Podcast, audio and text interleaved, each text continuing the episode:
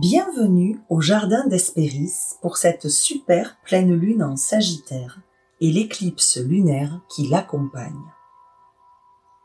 Cet épisode aura un accent un peu spécial car il marque le début d'une grande aventure au jardin, l'aventure des tisseuses et des tisserandes.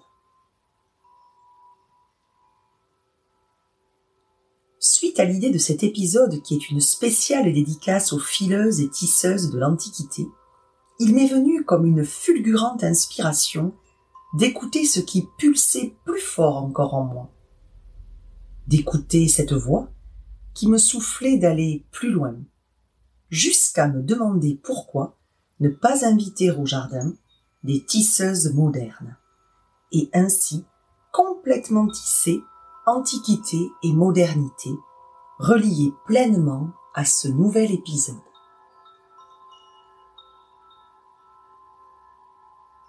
J'ai alors proposé le projet à bon nombre de tisserandes qui lui ont fait un accueil chaleureux et qui m'ont répondu un grand oui. Et je les remercie pour leur confiance.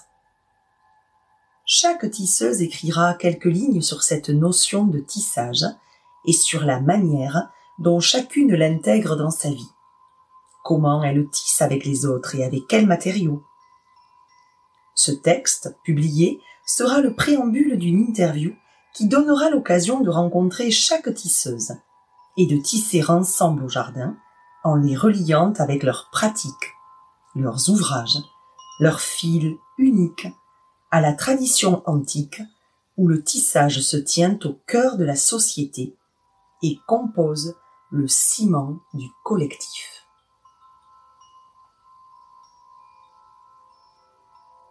Alors, quoi de plus naturel que de relier au Sagittaire l'épisode des fileuses et l'aventure des tisseuses? En effet, le Sagittaire, l'archer du zodiaque, décoche sa flèche en direction du ciel, des étoiles, pour y rêver d'une expansion personnelle, mais aussi en quête d'une ouverture des espaces, d'une recherche d'exploration dans des sphères inédites, comme pour y étancher une soif de vérité, de justesse, d'authenticité, et s'inscrire dans le collectif idéal. Et que faisaient les tisseuses et fileuses de l'Antiquité, si ce n'est de mettre leurs dons et compétences individuelles au service du collectif? Ces femmes s'inscrivaient dans ce collectif pour œuvrer en réseau et tisser de belles toiles au service d'une société dans un moment de partage, de transmission et de délicate confidence. Elles filaient et tissaient dès la saison froide pour parer au beau jour les statues des déesses de leurs plus beaux atours et les honorer toute la société célébrait les divinités revêtues de ces belles étoffes, en même temps qu'elle célébrait les dons de chacune des tisseuses.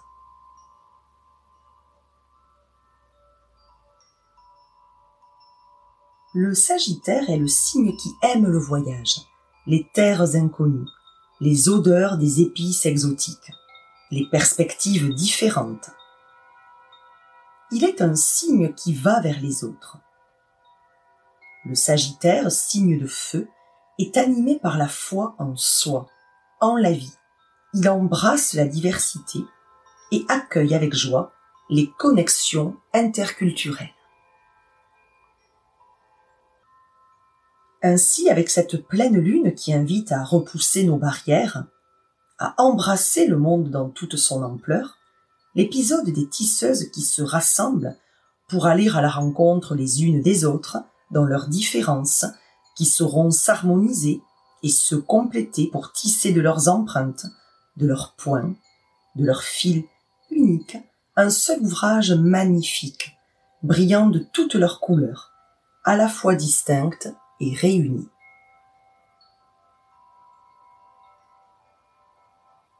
L'aventure des tisseuses et des tisserandes modernes trouve alors toute sa place sous ce signe de la connexion et de la découverte, comme sous l'éclairage de cette super pleine lune. Cette aventure se coud admirablement bien au métier à tisser des fileuses et des tisseuses antiques.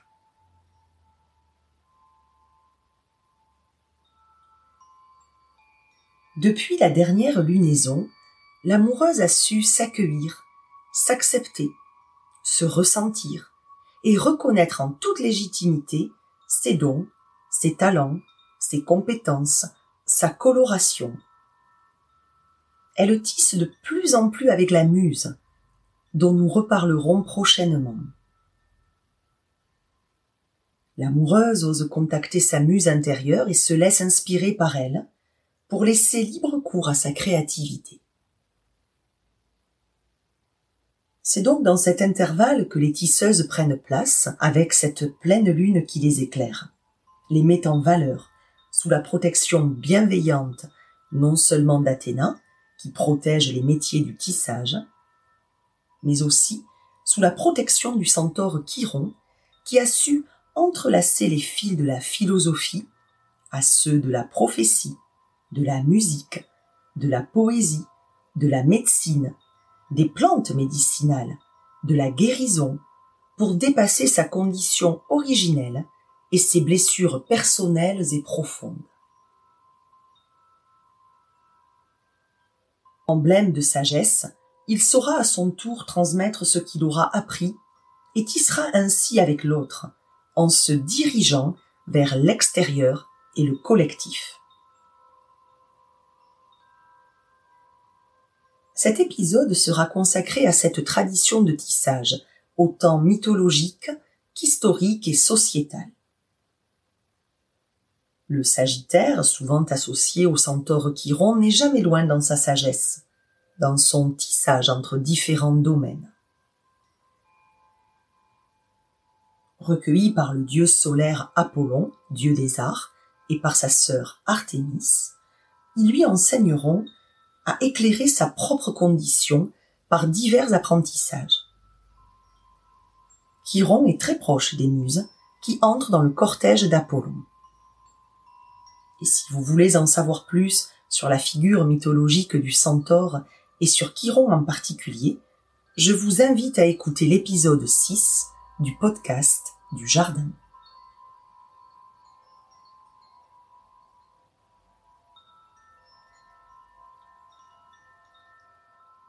Aujourd'hui, nous entrons dans l'intimité des tisseuses et fileuses de l'Antiquité. Nous ferons un détour par la déesse Athéna, gardienne des arts du tissage et de l'artisanat, par Arachné, que la déesse transforme en araignée, et nous visiterons d'autres divinités tisseuses, non seulement grecques, mais appartenant également à d'autres cultures, sans oublier d'entrer dans le conte amérindien de la femme araignée. Un joli programme nous attend.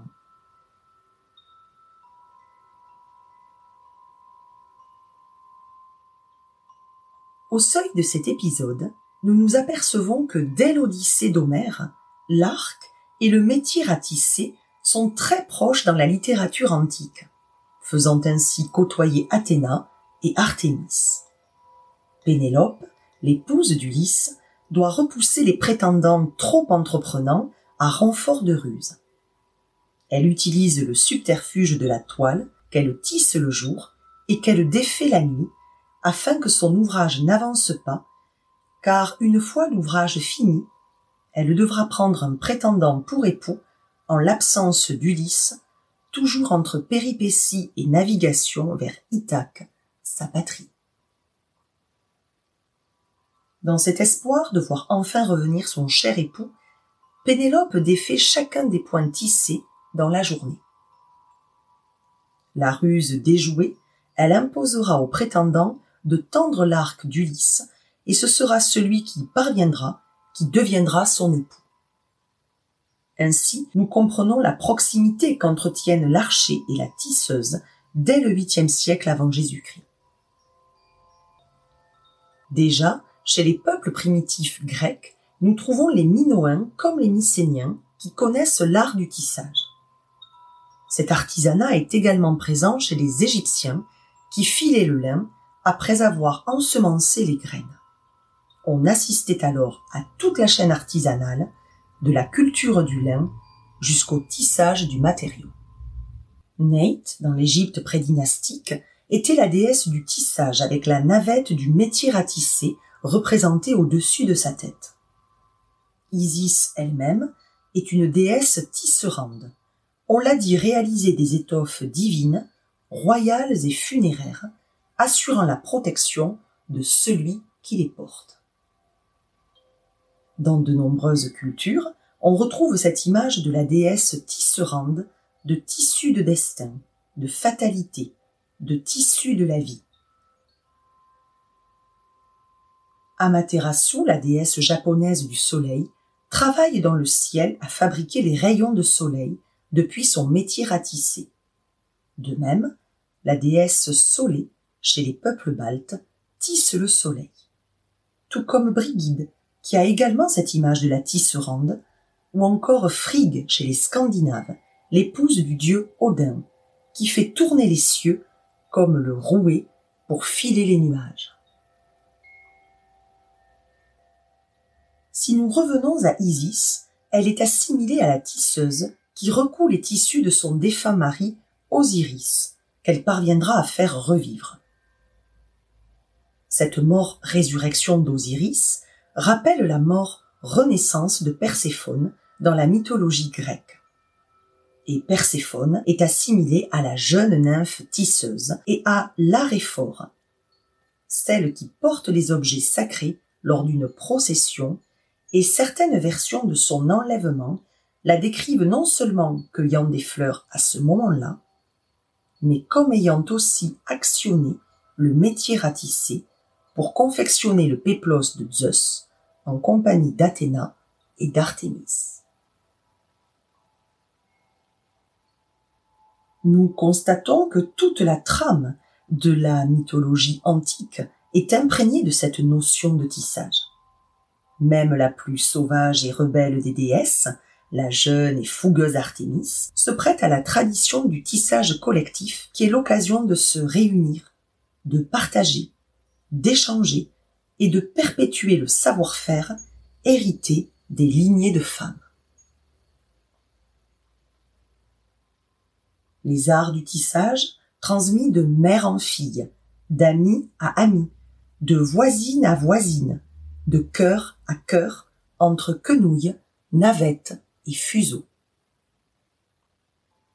Déméter, la mère de Perséphone, la déesse du grain et de l'agriculture, confie trois éléments aux soixante filles du roi de Paros, Mélissos. Il s'agit de leur remettre le panier d'osier, le calatos, qui contient les objets sacrés des offrandes. Le métier à tisser, le istos, comme l'histoire est un tissage d'événements.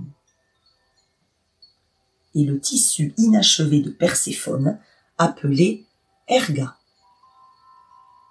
Ce don est très important, car il signifie la transmission de Déméter aux soixante nymphes, qui deviennent alors les prêtresses de Déméter, célébrant son culte lors des thesmophories, et appelées les prêtresses abeilles, les prêtresses du miel.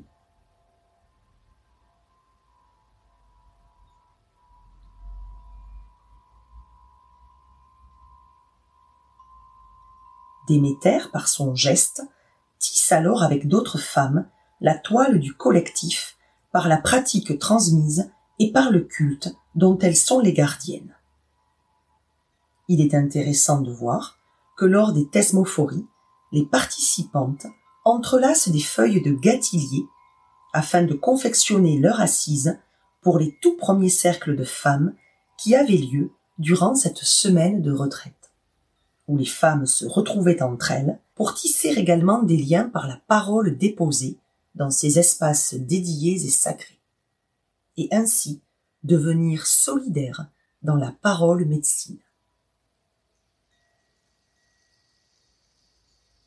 Dès la fin de l'automne, en pénétrant dans la saison froide, les femmes se retrouvaient dans les ateliers de tisserandes ou dans les gynécées des maisons et disposaient les fils sur le métier à tisser pour confectionner ensemble des vêtements. Et le péplos, ce vêtement sacré dont on revêtait les statues des divinités à honorer au premier beau jour de la saison lumineuse. Cette tradition se plaçait au cœur du collectif et rassemblait autant les mères que les filles, les aïeules que les plus jeunes, les prêtresses d'une cité aux côtés des arts forts comme des ergastines, les tisseuses et brodeuses du péplos. Certaines pièces de grande taille, comme des couvertures, étaient tissées séparément en panneaux, puis cousues ensuite ensemble. Ce travail en communauté fait naître la sociabilité féminine, la sororité entre femmes, au sein de la maison, puis à l'échelle de la cité. La confection textile passe plusieurs étapes qu'il est bon de se répartir. Le filage, le tissage, et la teinture des fibres. À l'arrivée de la laine brute, deux stades fondamentaux se succèdent. Le filage et le tissage, qui nécessitent des qualités différentes et chaque femme en possède quelques-unes. Leur travail, mis en commun, révèle une mosaïque de savoir-faire manuel qui se complètent, qui se transmettent. Un outillage minimal est nécessaire, un métier à tisser vertical, la quenouille et la célèbre navette. C'est le contact entre femmes échangeant leur expérience technique qui permet de réussir l'ouvrage.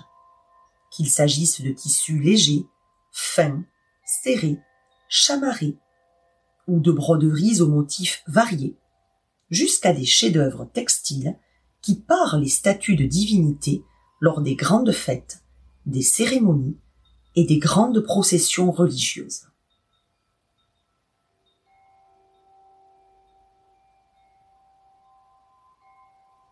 Le tissage est donc institué comme une tradition fortement ancrée dans la culture antique, placée sous la protection de déesses.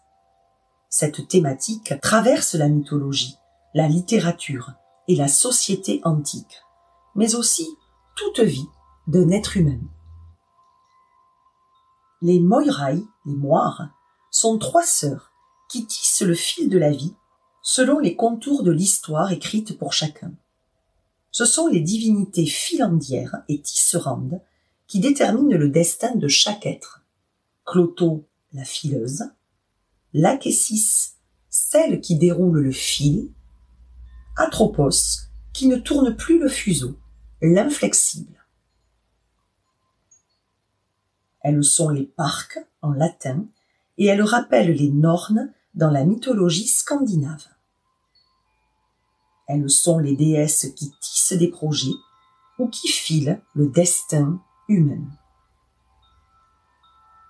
La pelote, le fil, également présent dans l'épisode mythologique de Thésée, qui ressort du labyrinthe après avoir terrassé le Minotaure grâce au fil qu'Ariane la fille du roi Minos, propose à l'homme qu'elle aime comme un moyen pour ressortir indemne de ce lieu d'où habituellement on ne ressort pas.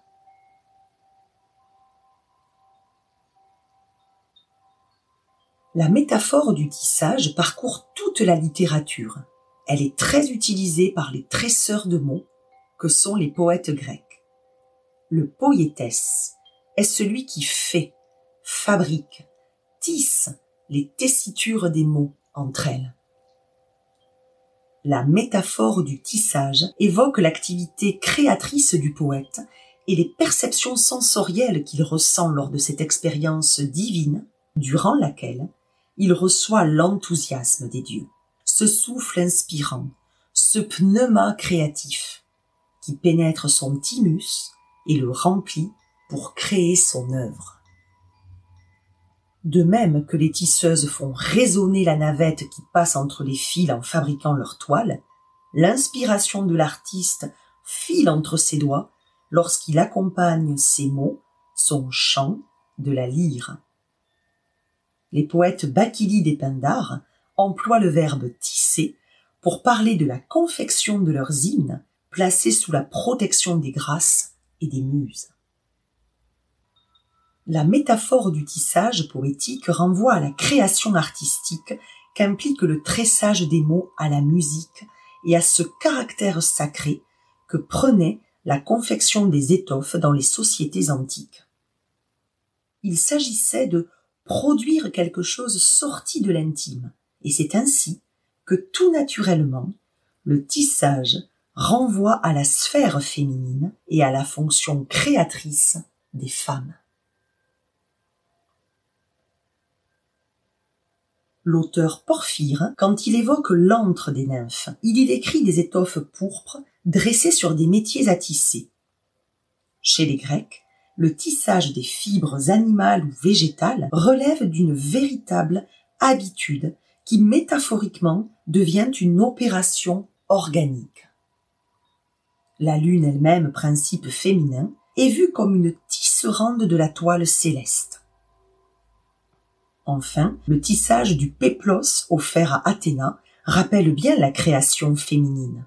Elle durait neuf mois, de novembre à juillet, jusqu'à la naissance de la déesse, fêtée lors des grandes Panathénées.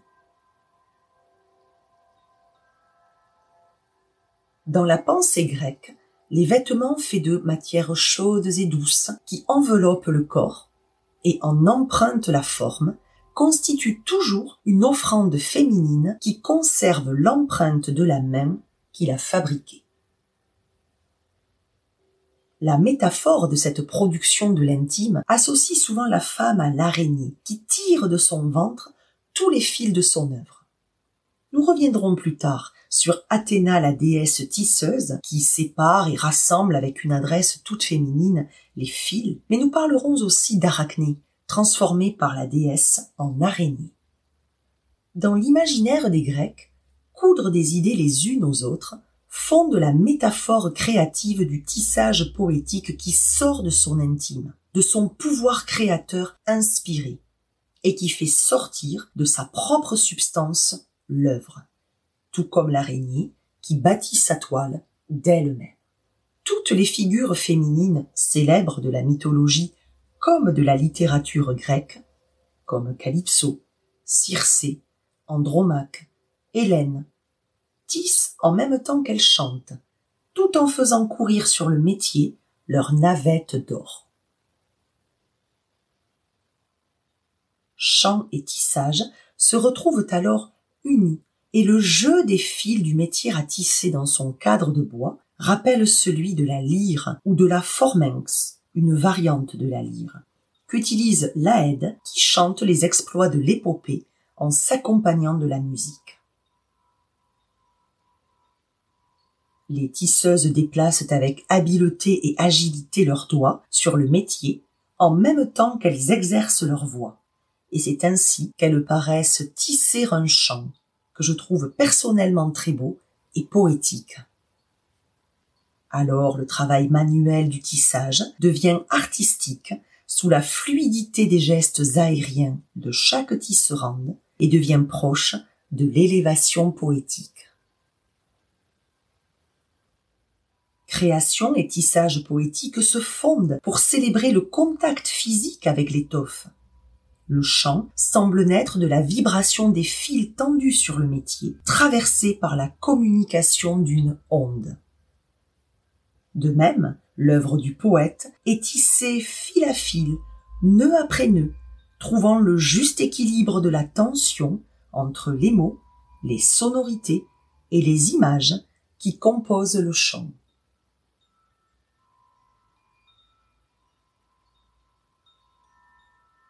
Le poète est alors le canal de transmission parcouru de vibrations et d'ondes sonores. Il décrit l'exigence des techniques littéraires de la création d'un texte et se dépeint comme un tisserand, le fabricant de tissus. Et qu'est-ce qu'un texte si ce n'est un tissu composé avec minutie et harmonisé avec délicatesse de fils et de couleurs on parlera même d'un tissu poétique ou narratif. Le tissu provient du grec istos, le métier à tisser. Le tissu est alors vu comme la trame d'une histoire. Et le mot texte est issu du latin texto qui signifie je tisse, jusqu'à donner, de façon plus moderne, le message tapé sur le clavier du téléphone, un texto.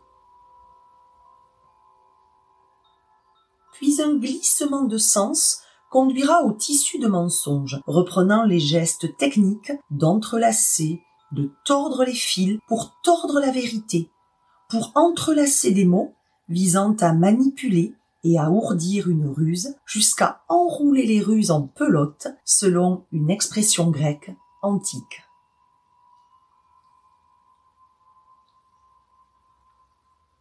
Dans la tragédie grecque, l'allusion au tissage est toujours associée au fait de broder dans la trame des situations traumatiques vécues qui s'expriment par ce biais. Être inscrite dans les fils du tissu, révélateur d'émotions cristallisées qui ont besoin de sortir de l'intime, du silence, de l'ombre, et qui se retrouvent étroitement imbriquées dans les fibres et dans la matière, comme une vérité surgit des profondeurs, comme une délivrance du cri enfermé dans les entrailles. Par exemple, Procné épouse le roi de Thrace, Thérée, mais ce dernier tombe amoureux de sa belle-sœur, Philomèle, et après l'avoir violée, il lui coupe la langue et cache la jeune femme dans une forteresse retirée du monde afin qu'elle ne puisse pas révéler ce qui s'est passé ni ce qu'elle a subi. Mais Philomèle réussit à exprimer ses souffrances enfermées en elle sur une tapisserie qu'elle confectionne et que par une servante elle transmet à sa sœur Procné, qui se venge de Thérée en lui servant les chairs de leur fils Itis. La ruse et la mort, de leur entrecroisement naît la dramaturgie. D'Homère au tragique, en passant par les poètes, le tissage de l'œuvre est vécu comme une nécessité intime.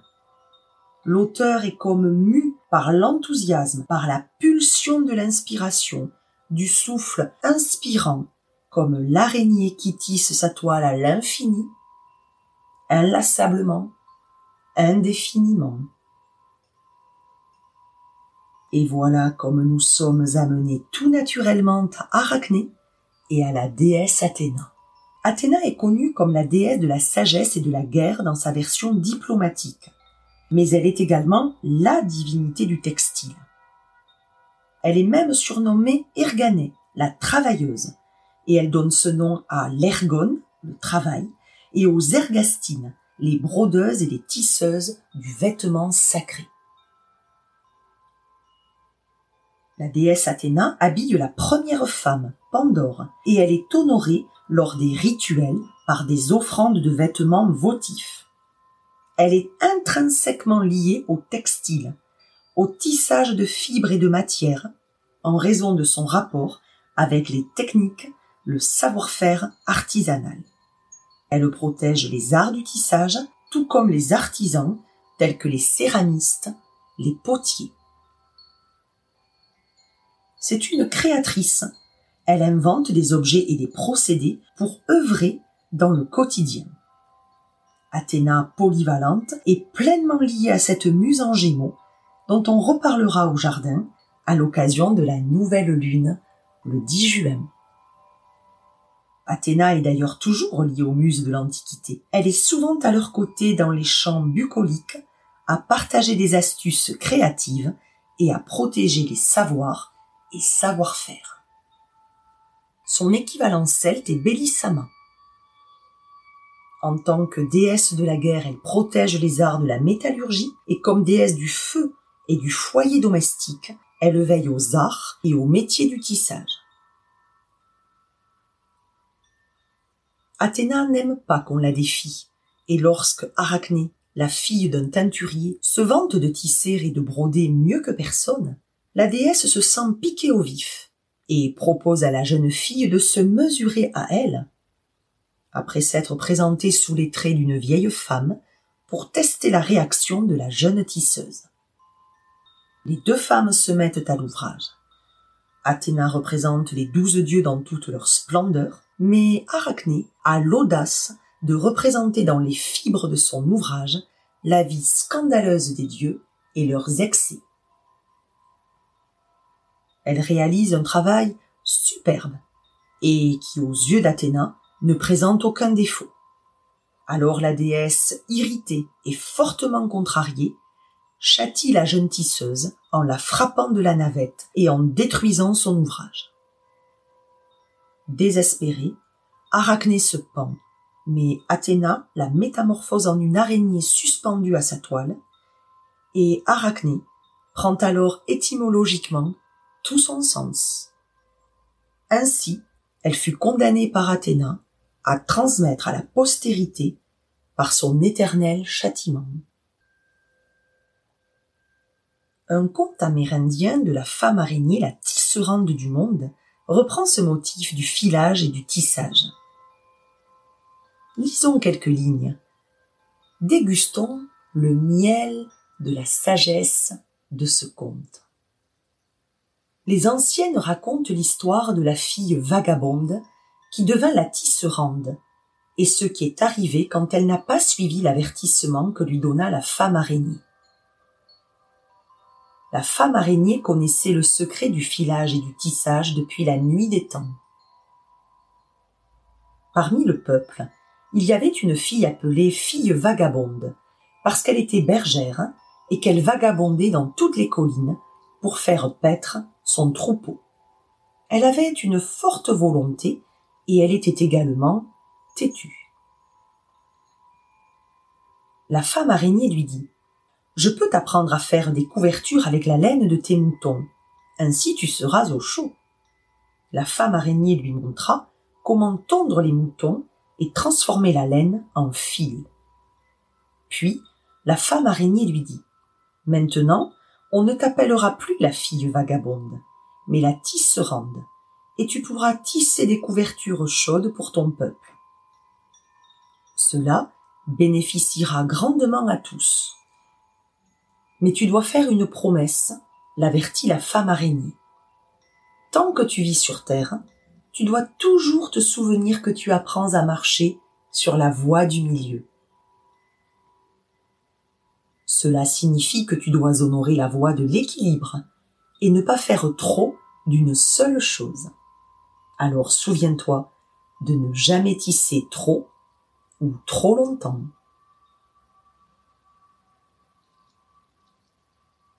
La tisserande accepta la condition de la femme araignée.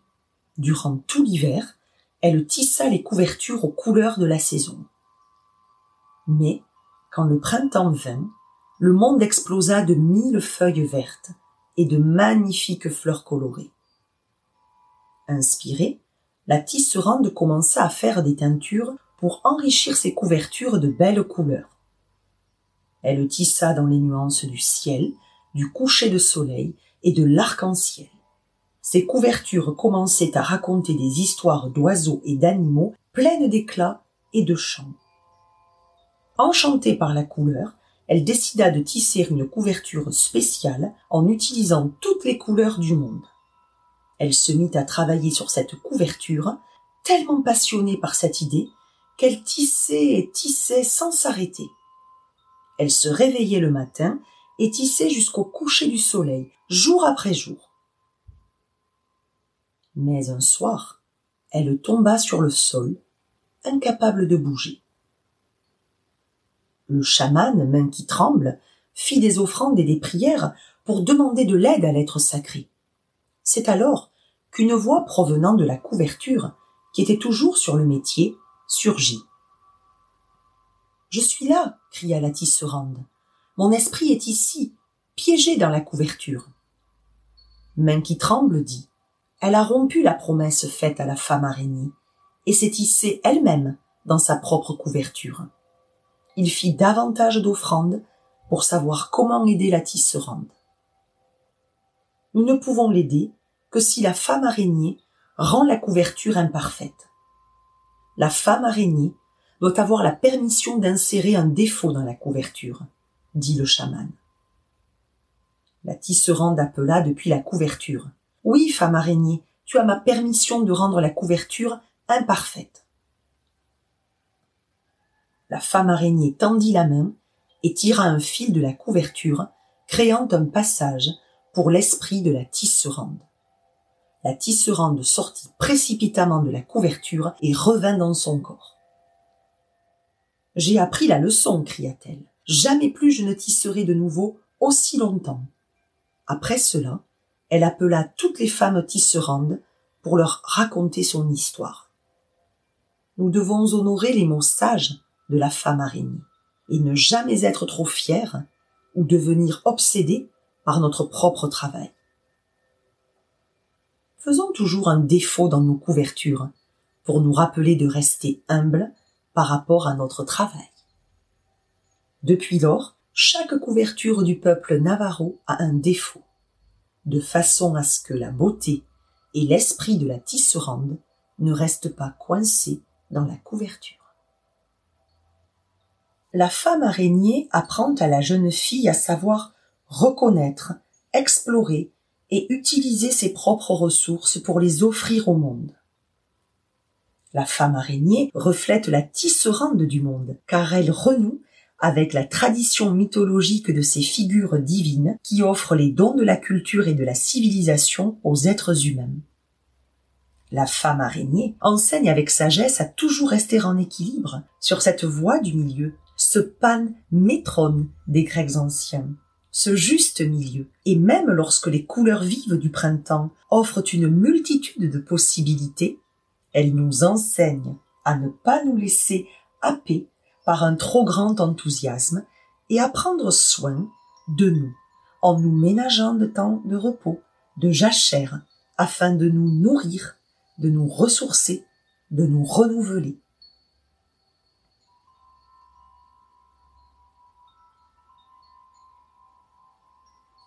Ces détours par différents mythes et par diverses cultures nous montrent combien la tisseuse est au cœur de la trame narrative et symbolique combien elle tisse les énergies, les idées et la sagesse.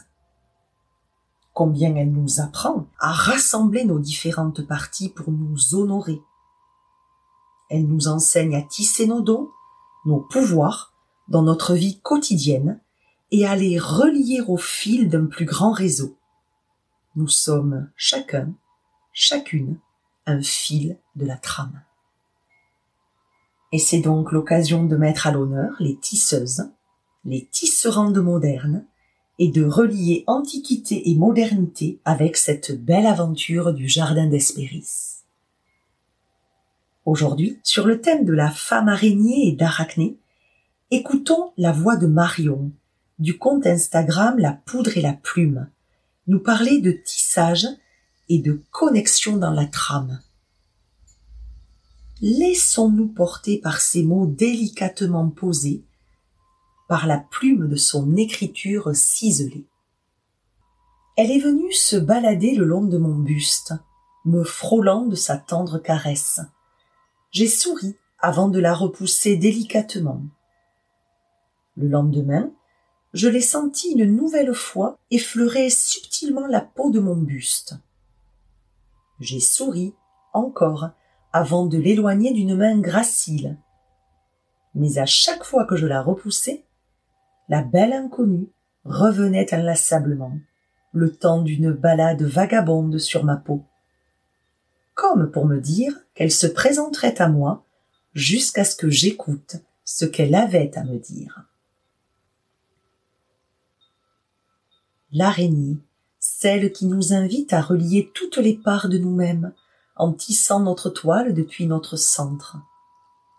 Celle qui maîtrise mieux que quiconque l'art de la patience et du non-agir, et qui pourtant émerveille nos yeux de ces toiles d'une géométrie parfaite, digne des plus belles œuvres d'art. Rencontrer une araignée sur le fil de nos chemins peut paraître banal, et l'est probablement. Qui n'en a jamais croisé une, suspendue au-dessus de sa tête ou courant le long des murs?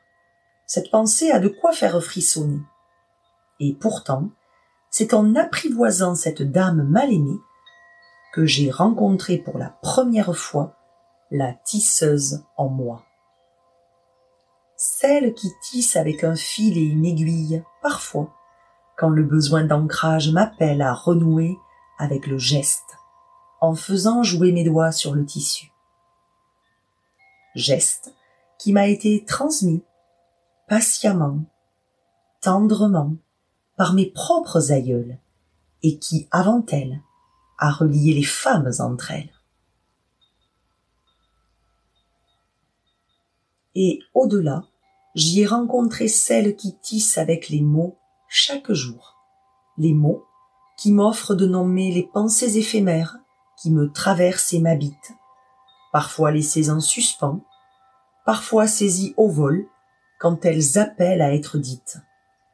Et surtout, les mots qui m'invitent à ériger des ponts entre le rêve et le réel, en reliant les paysages qui naissent en mes terres intérieures, et ceux dont je foule le sol sur mes terres d'accueil. Alors, si je devais retenir un seul enseignement de ces dernières années, passé à laisser s'envoler les mots, enseignement qui est venu me rappeler Dame Araignée, ce serait celui-ci. Les mots viennent tisser un fil d'or, d'un être humain à un autre, d'un cœur à un autre. Pas de fil ni d'aiguille dans ce tissage sensible, mais des liens intangibles qui naissent et grandissent jour après jour, au fil des chemins d'humains qui se croisent et s'entremêlent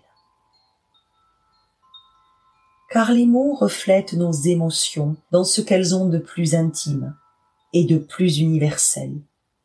En tant qu'êtres sensibles, nous éprouvons chaque jour de multiples émotions.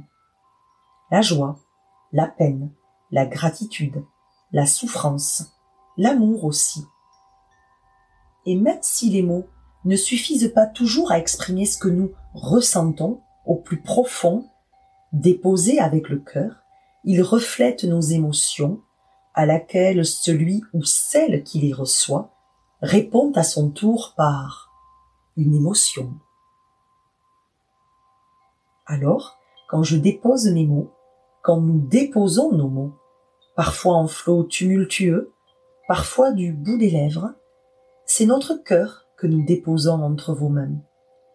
C'est un immense cadeau que nous nous faisons à nous-mêmes en acceptant d'être vulnérable pour être vrai. Et c'est aussi un cadeau que nous vous faisons en vous offrant notre main tendue pour l'être à votre tour, pour être et pour qu'ensemble nous soyons tisseuses et tisserandes d'humanité. Dans les mots de Marion, nous retrouvons l'essence de cet épisode avec la transmission d'une tradition, celle de tisser un ouvrage de fil et d'aiguille entre femmes d'une même lignée et au-delà. Le tissage des mots aux émotions pour les faire s'exprimer de leurs plus vives couleurs. Et le lien qui se tisse d'une écriture à une autre, de mots déposés et reçus. C'est ainsi que nous comprenons combien le tissage et les histoires sont inextricablement liés et inséparables, dès l'étymologie même de ces mots que nous avons vus dans cet épisode. La connexion à l'étoffe tissée et créée s'était filochée au fil du temps, comme le tissage est finalement la danse de vie, qui est tissage dans la trame, dans la toile, dans le collectif et chaque fois que nous nous rassemblons pour tisser, nous honorons tous les brins et tous les aspects de la trame de ce tissu collectif. Et nous perpétuons la mémoire de ces tisserandes et fileuses antiques, mythologiques comme réelles, qui participent à la fabrication du monde en le tissant. Alors, faisons fi des imperfections, des peurs de ne pas être assez ou à sa place. Et faisons comme les femmes navarros qui, en tissant leur couverture, ne manquent pas de laisser en conscience un défaut au cœur de leur ouvrage, afin de laisser, comme dans le conte amérindien, la place pour que l'âme est la possibilité de s'échapper et de respirer. Sagesse rappeler de ne pas rechercher la perfection tout le temps, de ne pas s'épuiser à créer la vie, le produit, l'ouvrage, le projet parfait, au risque de nous décevoir nous-mêmes et de ne même jamais tenter de se lancer, par peur, par crainte. Est-ce que les vagues de l'océan répondent toujours à un rythme précis et mécanisé? Est-ce que la nature ne comporte pas des défauts? Et d'ailleurs, les voit-on comme des défauts? Profitons alors de cette super pleine lune en Sagittaire pour nous offrir un nouvel espace à explorer, un nouvel espace à investir, pour tisser de nouveaux projets, en se faisant confiance, en faisant confiance aux autres, et en oubliant la peur de l'imperfection. Vivons pleinement dans cette ouverture, dans cet accueil, dans cette réception, dans cette expansion, en écoutant notre voix, notre corps, en faisant confiance à notre intuition, en trouvant notre place au sein du collectif et en osant rayonner. Je vous propose de clore cet épisode par les mots choisis de Clémence, de Art of Rituals. Clémence, une autre tisserande, qui bientôt sera invitée au jardin. Savourons ces mots emplis de sagesse et d'espoir. Écoutons ces mots inspirants.